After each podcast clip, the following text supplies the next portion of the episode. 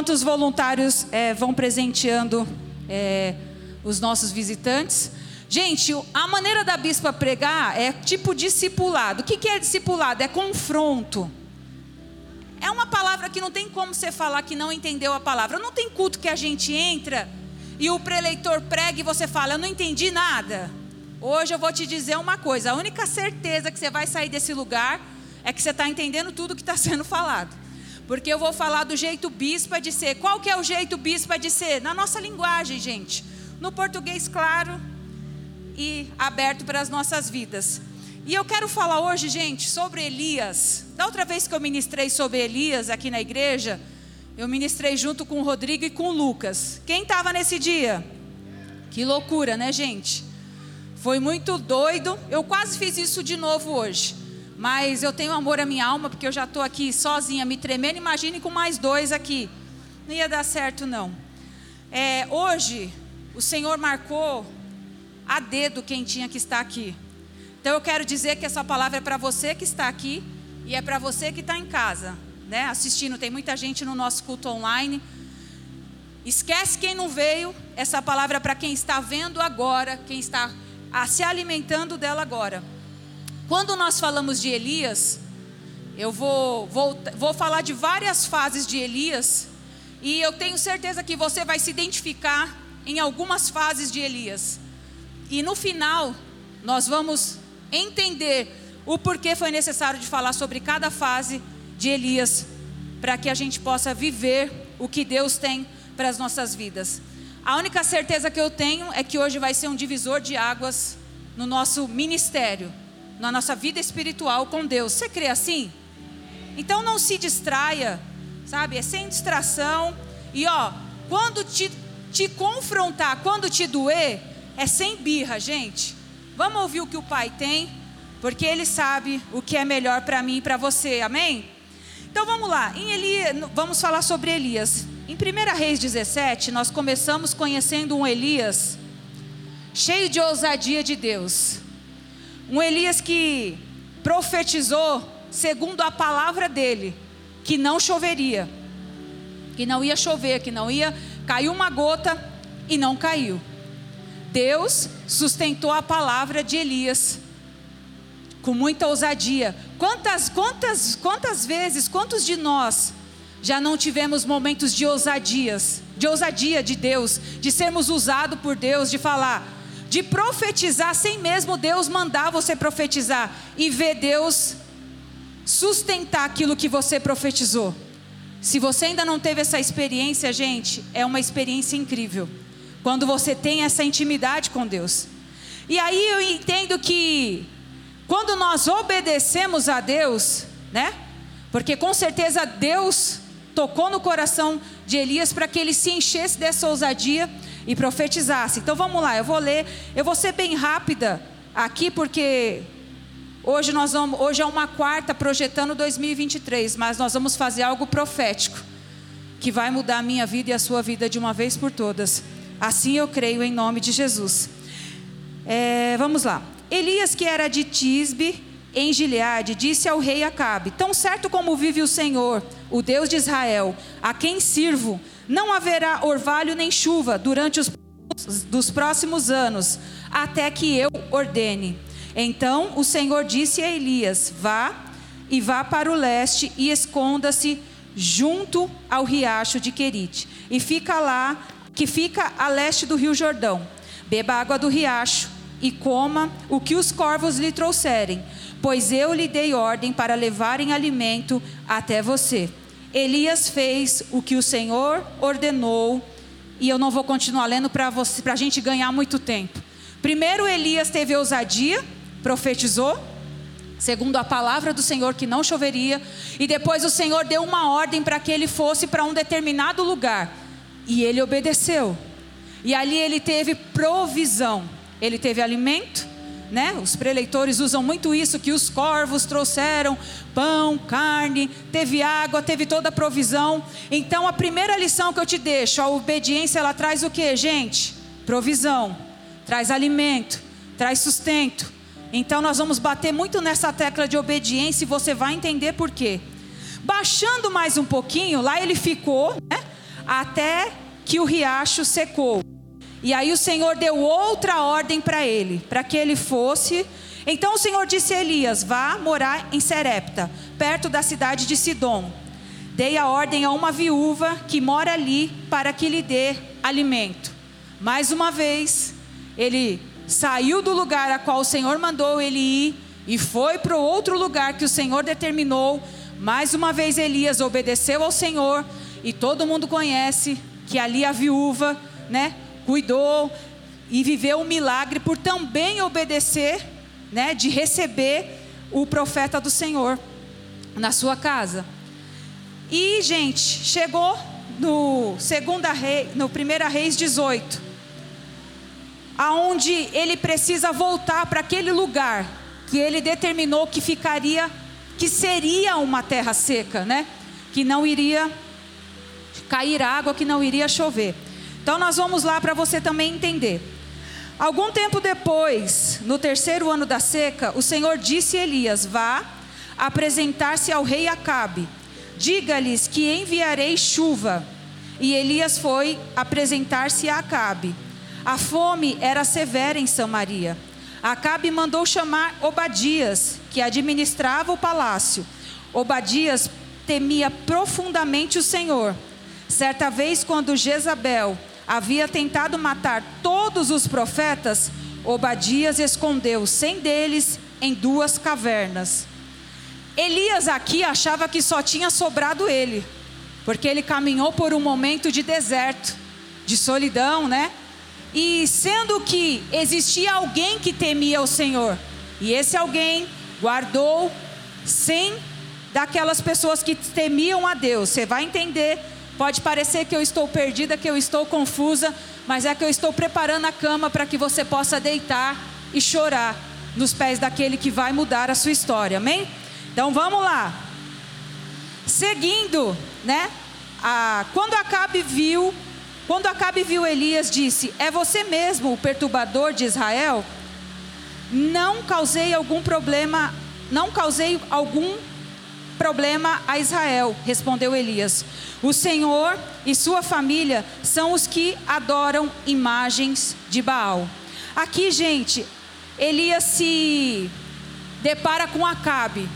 Acabe fez o que era mal aos olhos do Senhor, né? Casou com Jezabel, começou a adorar a Baal, né?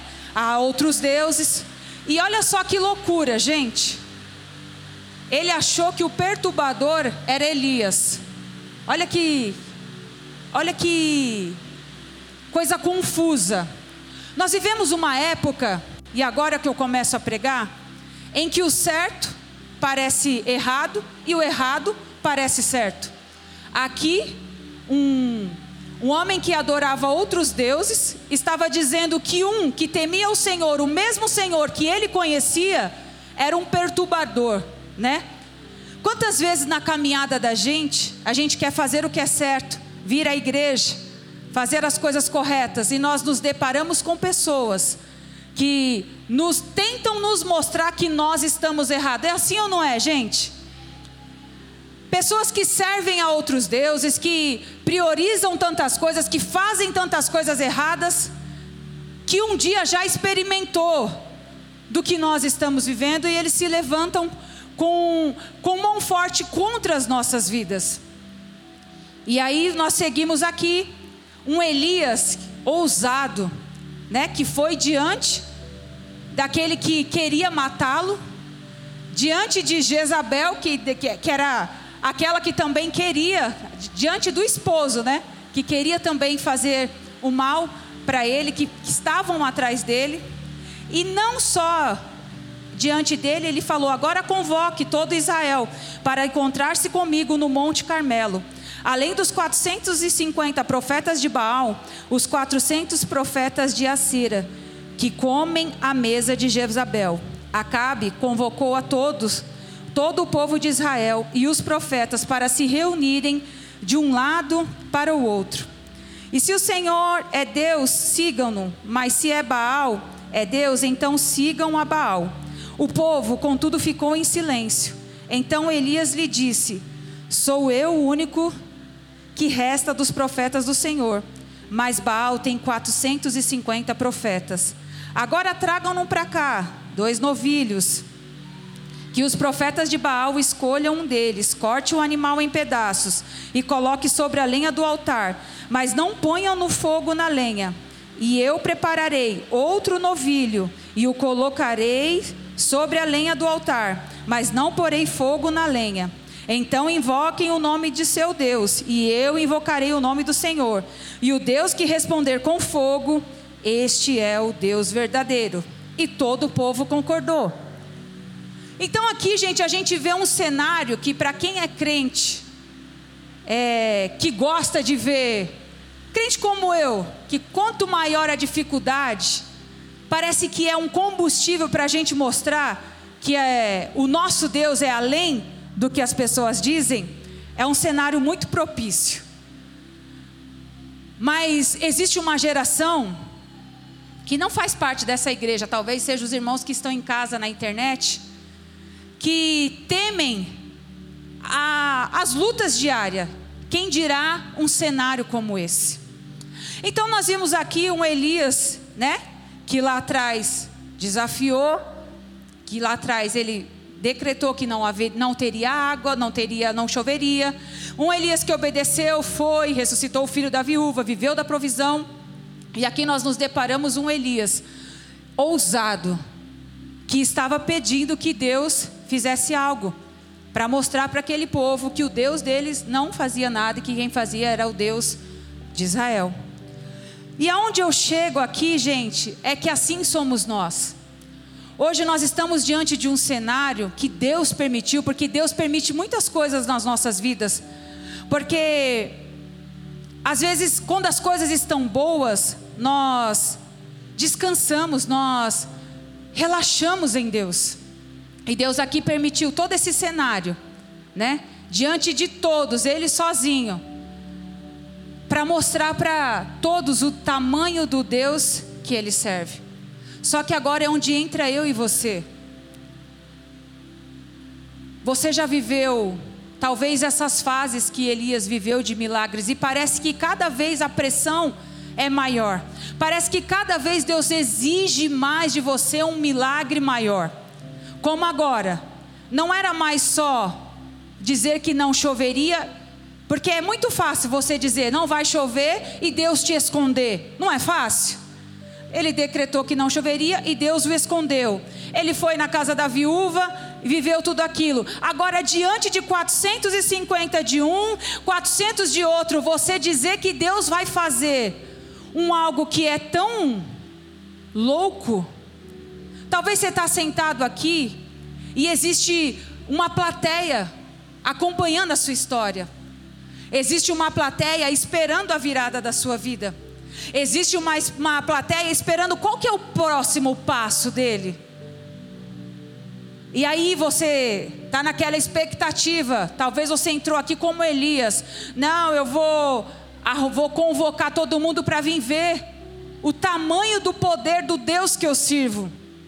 Mas nessa noite Deus nos trouxe aqui e me trouxe aqui para te dizer uma coisa. Ele vai responder com fogo do céu.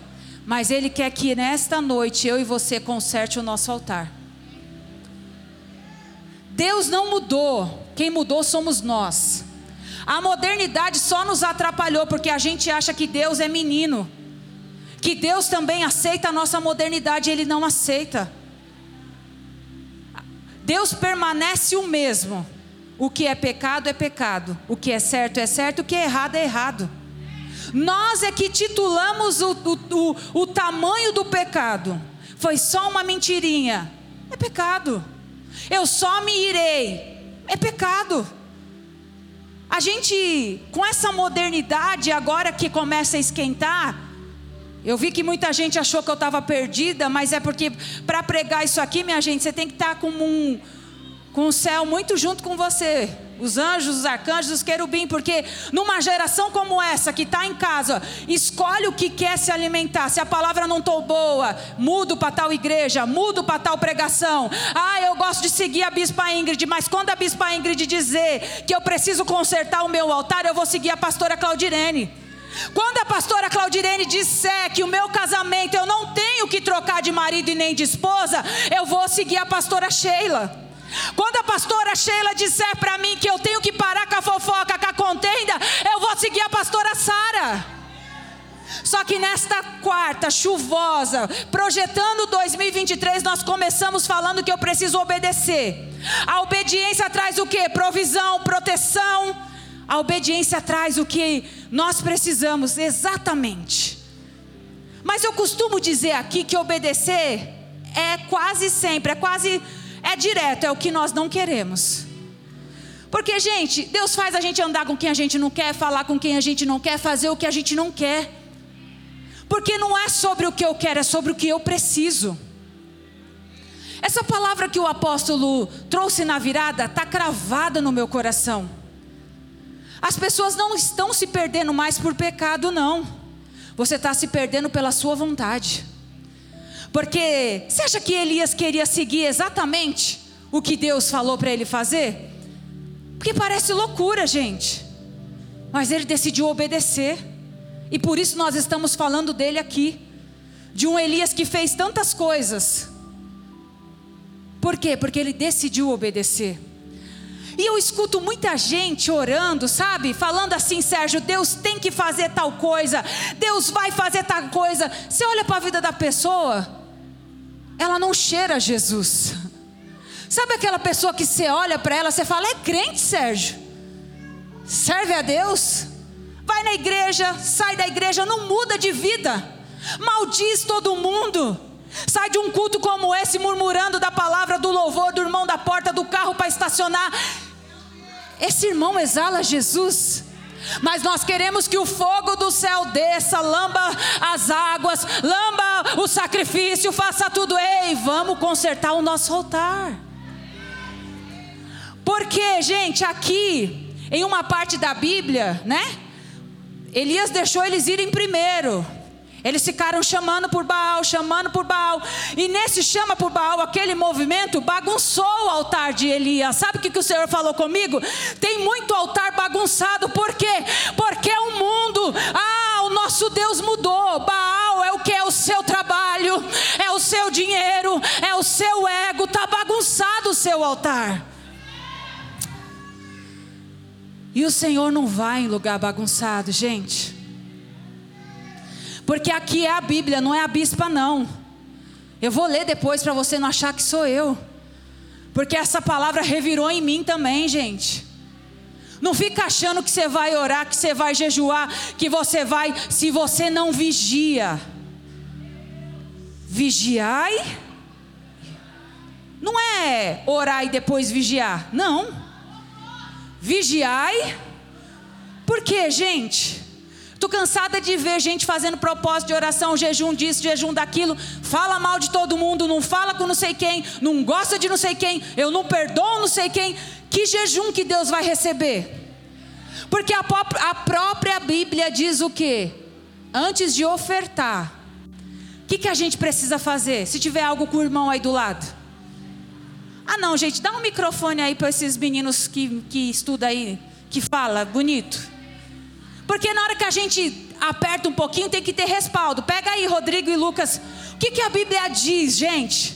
Antes de ofertar, se você tiver alguma coisa com o irmão, o que, que tem que fazer? Fala aí, Lucas, ajuda eu a pregar. Pedir perdão, se consertar. Então, gente. Depois ofertar. Só para ofertar isso, Lucas? Só, só isso. E você quer o quê? Que o fogo faça o quê, minha gente? Vai consumir a gente se a gente não vigiar e arrumar o nosso altar. Então Deus te trouxe aqui nesta noite, me trouxe aqui nesta noite, porque a palavra é, para nós, eu me incluo nisso. Bora consertar o nosso altar, para que o Senhor responda com fogo do céu.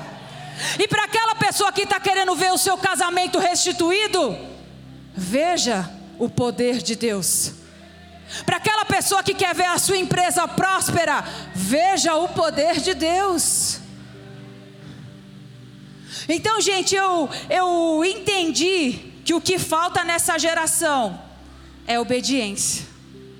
Porque a obediência vai gerar provisão, livramento, salvação. A obediência vai fazer o fogo do céu descer. É ruim ouvir isso, não é? Cada vez mais os níveis de milagres aumentam. Antes as orações que eu recebia era por uma febre, uma dor de garganta. Agora só recebo oração para câncer terminal, famílias destruídas e aquilo e aquilo outro. Então nós pastores, nós temos que estar com o nosso altar bem arrumadinho, pedrinha por pedrinha, porque senão o fogo não vai descer. Começa daqui dos pastores, eu de mim mesma. Para subir aqui, meu amor, eu tive que arrumar o altar que estava um pouquinho bagunçado. Porque as, os que servem a Baal Ô, gente, eles estão aí para bagunçar o nosso altar. Eles estão aí para tirar o nosso foco. Eles estão aí para trazer distrações para as nossas vidas. E, o, e a Ingrid, que habita em mim mesma, que não quer obedecer, quando está fazendo birra, quando seu filho está fazendo birra, o que, que ele faz, gente?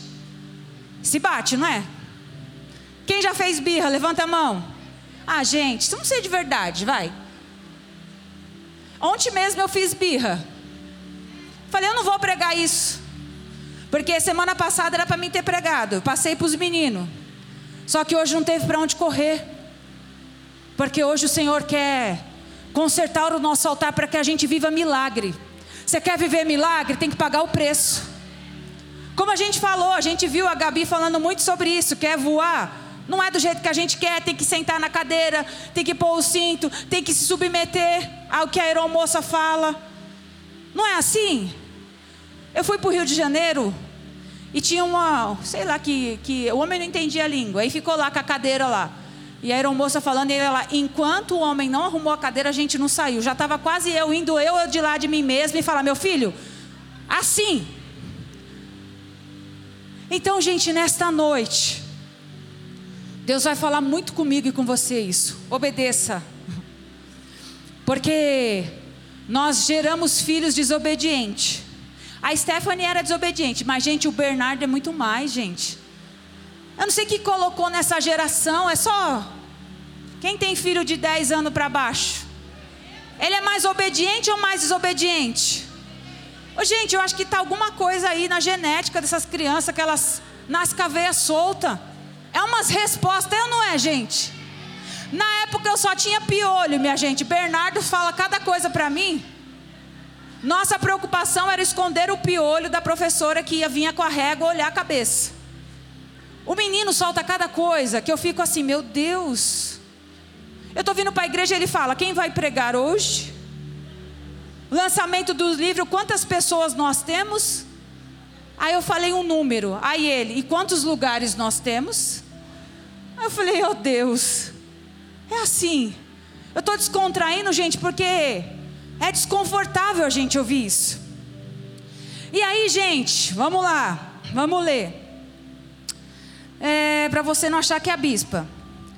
Agitaram-se em transe desde o meio-dia até a hora do sacrifício da tarde. Sangraram, é, não, não, mas não houve sequer um som e nem resposta ou reação alguma. Então disse Elias ao povo: Venham aqui. Todos se reúnam em volta daquele, em volta dele. Todos se reuniram em volta dele, enquanto ele consertava o altar. Quem que consertou o altar, gente? Quem? Elias. Vou ler de novo, que ficou confuso. Então disse Elias ao povo: Venham aqui Todos se reúnam em volta, e todos se reuniram em volta dele enquanto ele consertava o altar. Elias consertou o altar. De quem que é o altar, gente? Meu e seu. Quem que tem que consertar? Eu achei que eram os pastores. Eu achei que era bispo, eu achei que era o apóstolo. Porque às vezes a gente entra num culto como esse e não recebe o que a gente espera. Embora nós temos visto muito testemunho, como uma irmã me procurou aqui para contar dois testemunhos maravilhosos. Ela veio com tanta alegria contar, gente, que ela conseguiu voltar a dizimar depois de três anos. O sorriso, a alegria, pular, gente, é disso que eu estou falando. É de pessoas terem a alegria de voltar ao que é puro e simples. E o que é puro e simples? Ser fiel, obediente. Não a bispa, mas a palavra de Deus. E Deus, como não deve nada para ninguém, ainda deu um milagre para a neta dela. Nasceu com um problema no quadris. O prazo é seis meses, até seis meses. Um mês, um mês, né, minha amiga? Um mês. Um mês já está resolvido o problema da criança. Você pode aplaudir Jesus por isso? Ei, essa palavra é dura, é dura. Essa palavra está te trazendo desconforto, tá? Mas essa palavra vai te fazer experimentar o sobrenatural de Deus. O adversário não está brincando, não, ele está vindo para cima da gente com tudo. Ele está tocando no que há de mais precioso em nós, que é os nossos. É quem nós amamos. E nós estamos tão desapercebidos adorando o Baal que nós construímos. O Deus que nós construímos. Talvez é o seu trabalho, talvez é o teu ego, talvez é a tua empresa, talvez é tantas coisas, talvez é o teu marido, é o teu filho. E nós estamos deixando de cuidar do nosso altar. Porque não é só ter um altar. Nós vamos ler aqui para você entender que não é só ter um altar. Então vamos lá. Todos se reuniram tá, de volta. Vamos lá. Pegou doze pedras, uma para cada tribo dos filhos de Jacó, a quem o Senhor disse: Teu será, teu nome será Israel. E com elas reconstruíram o altar em nome do Senhor. Depois cavou ao redor do altar uma valeta com a capacidade suficiente para 12 litros de água. Ô, gente, pega uma Bíblia aí, o microfone, vem aqui, meu filho, ler, porque minha, meus olhos estão com essa luz aqui, não dá. Gente, não foi só colocar as 12 te aconselho a ler daí, que a luz está gritando aqui. Não foi só colocar 12 pedrinhas, como diz os preleitores, as 12 pedras, lá, lá, lá. Não, não quero me apegar à letra, não. Eu quero me apegar à realidade. O que está faltando no teu altar aí? O que, que foi que Deus te deu para você colocar lá bonitinho no seu altar? Lê aí, Lucas, o restante para mim, por favor.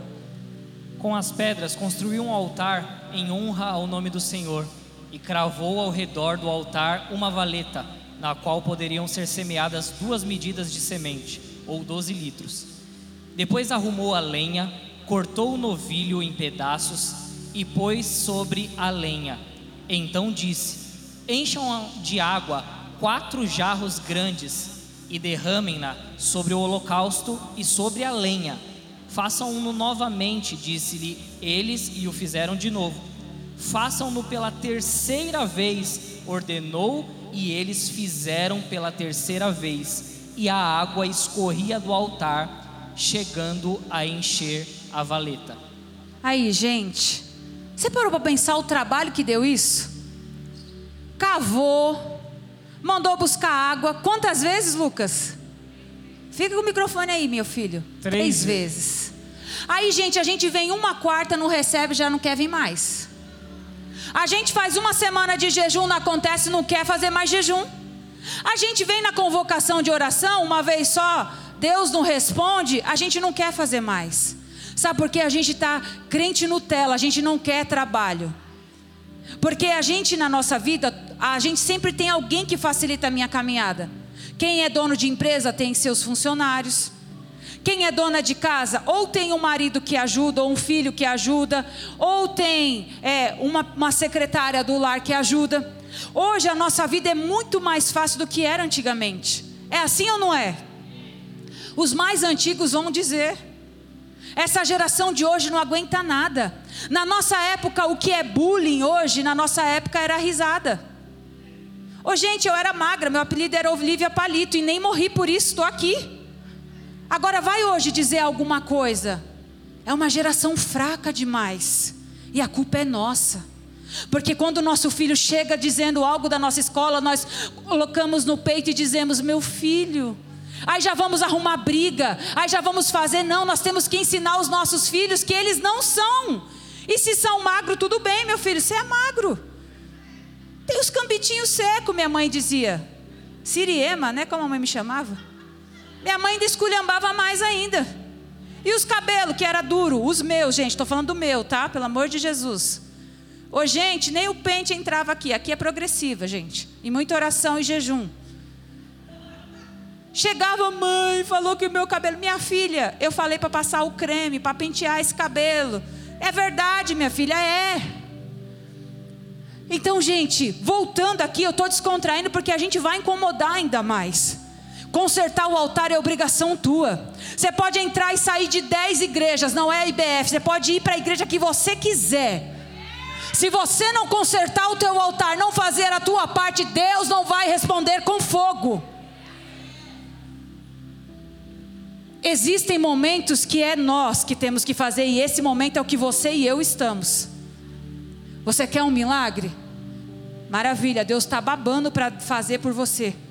Só que Ele quer que você arrume essa bagunça que você causou aí. Qual que é a sua prioridade? Qual é a oração que você fez e você esqueceu? Qual a promessa que você fez para Deus e já esqueceu? Mas a gente não esquece o que Ele prometeu, não é assim? Porque o que a gente promete para Ele, a gente esquece. Mas quando gente, Deus promete algo, a gente se apega naquele algo.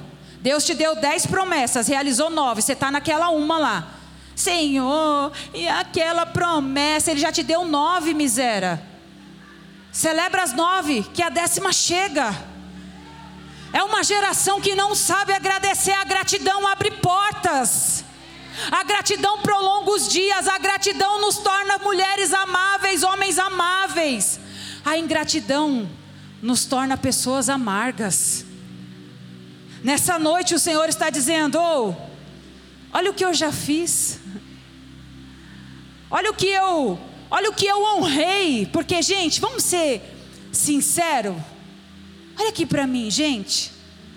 Deus faz muito mais do que a gente merece, não faz não, gente? E como a gente tem a cara de pau de reclamar? Que a gente reclama. Reclama ou não reclama? Então, gente, Deus está, nessa noite, Ele te trouxe aqui para trazer algumas respostas. Você já projetou um cenário.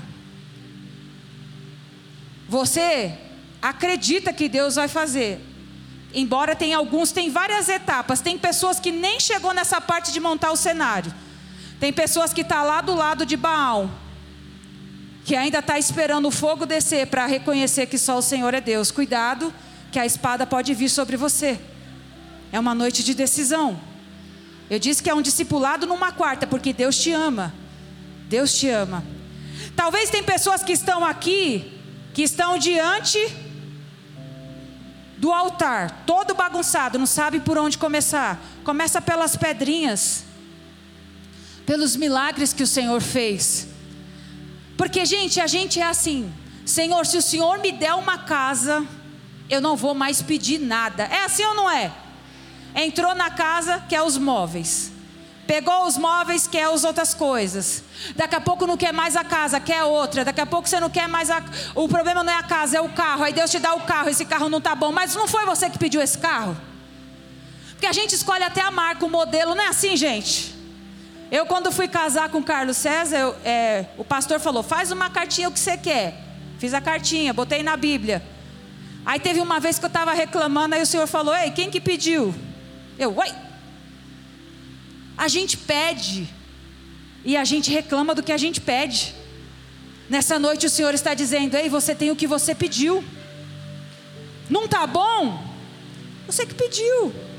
Fabiane, olha o grito que ela dá, gente. Voltando a isso, gente, bora lá. Para a gente fazer o que é necessário nessa noite.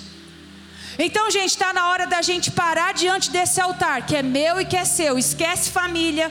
Mulher, esquece marido. Marido, esquece a esposa. Agora é você e Deus. Porque tem horas que a gente quer dar lição de moral no marido e a gente não vive nenhuma vírgula do que a gente está querendo falar. Manda o marido comer saudável e a gente come um monte de porcaria. Manda o marido não falar mal das pessoas e a gente taca o pau em Deus e o mundo até na sogra. E assim é a gente, porque a gente quer fazer, quer que as pessoas façam o que a gente não faz. E se esquecemos que as pessoas fazem o que vem a gente fazer, é assim ou não é? Um exemplo bobo. Comecei a fazer esteira no condomínio. Faço todo dia? Não. E comecei a ler. Um monte de mulher falou: não, porque não dá, que não dá. Eu andei pela igreja, várias pessoas falou: bispa, eu estou fazendo esteira e estou lendo. Então não adianta eu chegar aqui e falar, gente, eu faço esteira lendo. Eu postei, as pessoas viram, elas fazem o que elas veem, não que elas ouvem. Então que nessa noite você pare diante desse seu altar aí. E você já viu que o Lucas leu, vai dar trabalho. Porque você vai cavar, você vai jogar água, né? Você vai fazer o que ninguém fez. Porque Deus, sabe o que, que o reino de Deus gosta? Sabe o que, que o Senhor gosta? De pessoas ousadas, mas acima de tudo obedientes. Nessa noite o Senhor vai bater na tecla, obedeça. Talvez o que está faltando para você é obedecer, e obedecer é fazer o que é loucura aos teus olhos. Tem pessoas aqui que Deus precisa, Deus precisa mudar a sua história, porque as pessoas que te cercam estão dizendo: olha lá, que Deus é esse que ela serve? Que entra ano, sai ano e continua a mesma coisa. Entra ano, sai ano, o marido está desse jeito. Entra ano, sai ano, o filho está desse jeito. Ei! Nessa noite o Senhor está falando, filho. Que pai que se alegra com o sofrimento do filho? Gente, fala para mim. Nenhum. O Senhor te trouxe debaixo dessa chuva para te dizer: Eu vou fazer o um milagre. Mas é necessário você consertar este altar Traga em memória as orações, os propósitos, a sua infidelidade. Traz em memória tudo. Coloca aí nesse altar, porque eu vou consumir com fogo.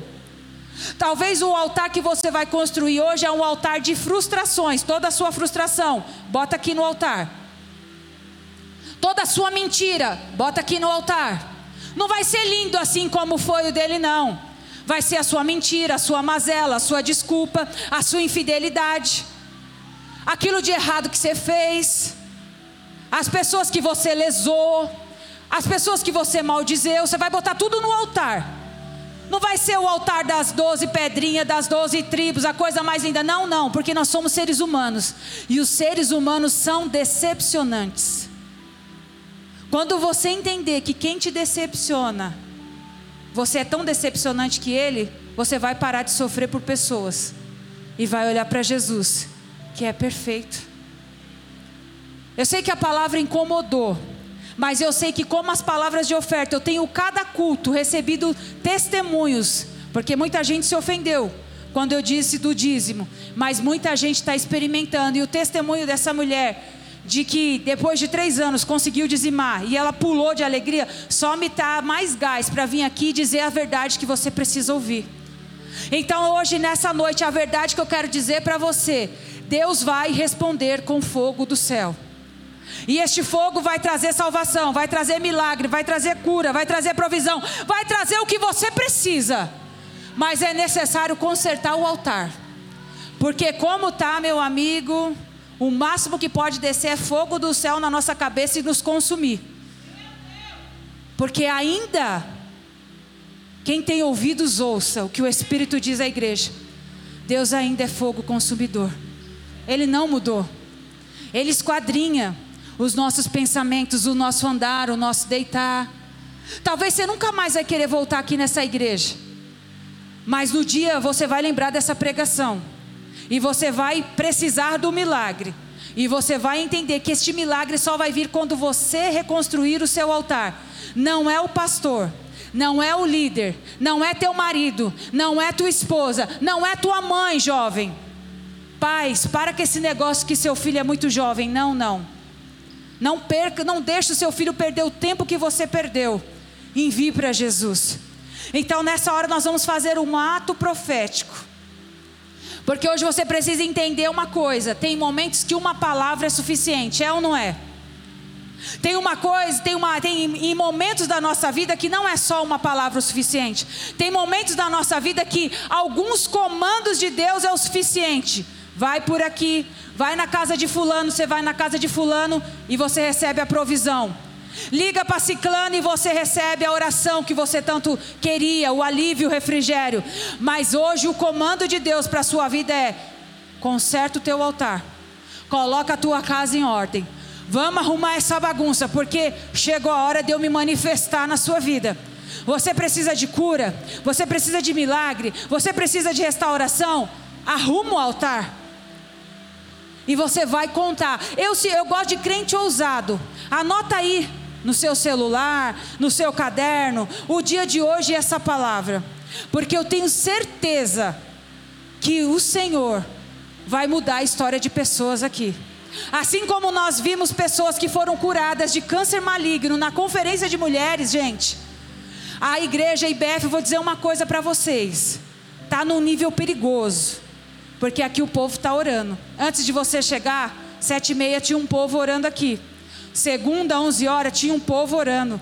Terça, 11 horas, tive um, tinha um povo orando. Amanhã começa outro povo orar por você. Então aqui ninguém está brincando, não. As minhas pernas estão tá tremendo, eu estou com outra blusa por baixo porque eu estou suando. Sabe por quê? Porque essa palavra não vai te trazer morte, ela vai te trazer vida. O diabo ele não vai te distorcer, ei. O diabo que está soprando no teu ouvido que você veio aqui para ser afrontado, não. Você não veio ser afrontado, você veio ser confrontado para poder experimentar da bondade e da fidelidade de Deus, porque até aqui foi misericórdia, mas Ele precisa derramar o poder dele sobre a sua vida.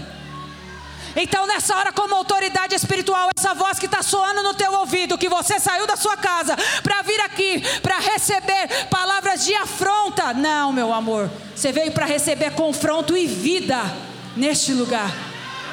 E agora você vai pegar todo o seu orgulho, toda a sua ferida de alma, toda a sua indignação por uma palavra tão dura, vai transformar em força para vir arrumar a bagunça do altar que está a sua vida. Para viver e experimentar a bondade e a fidelidade de Deus. Se coloca de pé nessa hora.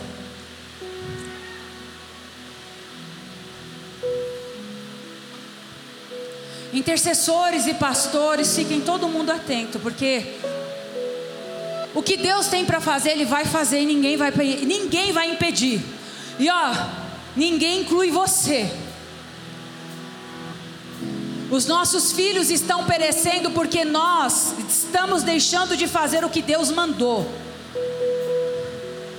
Os nossos maridos, mulheres, estão perecendo porque você retrocedeu, você regrediu, você olhou para as coisas de Baal. Essa é uma noite de concerto. Projetando o meu 2023. Para projetar o meu 2023, eu preciso obedecer. Eu preciso sacrificar. Eu preciso arrumar tudo aquilo que eu baguncei ou permiti que bagunçassem. Eu sei que o altar dizem que é lugar de adoração, mas para mim é lugar de entrega também. Quando eu não estou bem, gente, eu venho para esse altar aqui quietinha. Às vezes a igreja está escura, eu venho aqui, esse cantinho é meu. E aqui eu falo com o Senhor e eu saio totalmente renovada. Talvez você chegou num estágio mais profundo da sua vida, que você fala, ó, aqui para mim sair daqui tá difícil. Essa é a hora. Ó, e eu vou falar outra coisa para você. Eu nem li nada do que eu escrevi aqui. Ah, meu Deus. Nem segui a palavra, nada, nada. Eu vou falar uma coisa para você. Enquanto você se preocupar com o que vão dizer, ai, o que vão pensar, você vai viver de maneira rasa. Agora, quando você entender que os seus olhos precisam estar em Jesus, olha para cima para você ver, olha para cima. Se você andar olhando para cima, você não está vendo quem está do seu lado. Nem quem está fazendo caras e bocas, como diz o meu sogro, quem está fazendo munganga. O seu alvo é Jesus. Então nessa noite a gente está com tempo, é 9 h 13 agora, eu corri. Porque o que você precisa fazer, ninguém vai fazer por você não. Elias arrumou o altar do jeito que ele achava que tinha que arrumar e deu trabalho. Ele mandou buscar água, ou seja, teve um momento que ele precisou de ajuda. Para isso estão tá os pastores, intercessores e eu estou aqui. Se Deus mandar eu botar a mão na tua cabeça, eu vou mandar, eu vou botar. Se Deus mandar eu te dizer algo, eu vou dizer, porque eu decidi obedecer e fazer o que o Pai gosta. E o Pai me chamou para ser assim. Então eu vou ser assim. Porque eu preciso do favor dele direto na minha saúde. Então, quando ele olhar lá do céu, ele precisa me encontrar fazendo o que ele gosta, como ele gosta, não como eu quero, porque eu queria pregar diferente aqui. Eu queria dizer que nós vamos, vamos colocar o nosso altar aqui e o Senhor vai responder com fogo, com não sei o que, como essas pregações. Eu ouvi muito pregação sobre isso, mas faz muito tempo que eu não ouço alguém dizer: conserta a tua casa, conserta o teu altar. Ei, promete que você cumpriu para Deus antes de pedir esse milagre que você quer. O que, que você prometeu para Deus que você não está fazendo? Vem aqui para o altar, vem. Traz tudo, traz as pedras, traz a lenha, traz sua decepção, traz sua mentira, traz as suas culpas, traz os culpados, traz quem você não perdoa, porque a gente culpa um pastor, culpa uma igreja, culpa uma denominação, a gente culpa o marido, traz o marido mesmo, a gente culpa o filho, traz o filho, a gente culpa a mulher, consertar esse altar hoje, porque o fogo precisa consumir. O milagre precisa vir.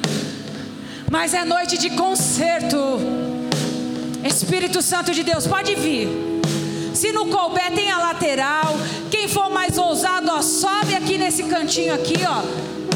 Tem um cantinho ali, gente, tem lugar para todo mundo. É noite de consertar o altar. E consertar o altar mãe? Você que está aí sofrendo de ver o sofrimento do teu filho, é com você que eu estou falando. Está sofrendo porque você não está posicionada. Está sofrendo porque você deixou de fazer o que ele mandou você fazer. Então se posiciona porque o milagre vai descer. Espírito Santo de Deus. Pode vir, gente, sem medo, sem medo, pode vir. Aleluia. Você que está em casa, pode dobrar o teu joelho aí na frente da TV. Conserta o teu altar, porque o fogo vai descer na sua casa também. Não está cabendo, gente. Pode subir. Não tem medo, não. O altar aqui tem fogo. Vai nos ajudar. Espírito Santo de Deus. Ah, filhos corajosos. Olá, muito obrigado por ter nos acompanhado até aqui. Siga o nosso perfil aqui no Spotify caso você ainda não nos siga. Ative as notificações também para não perder nenhum dos nossos podcasts. Aproveite e compartilhe esse episódio com alguém. Nos ajude a edificar a vida de cada vez mais pessoas. Deus abençoe a sua vida.